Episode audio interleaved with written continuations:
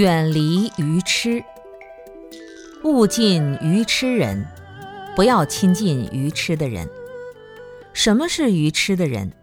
就是他那些很糟糕的、很坏的行为，你不要把那些东西拿过来给自己做榜样。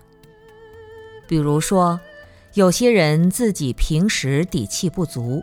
说话做事情总是畏畏缩缩、缩头缩脑、伸展不开、胆小怕事，遇到事情紧张。那当他看到一个讲话胆子很大、什么都敢说、脾气也敢发的人，他就很羡慕人家，觉得这个人真厉害，敢讲。他就不管人家讲的有理没理。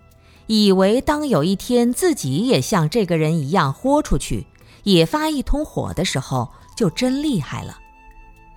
他瞎发了火，人家说他这个人又傻又笨，就像茅坑里的石头一样，又臭又硬。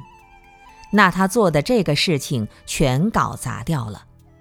他这样子对自己的整个身心，反而造成了一种负面的影响。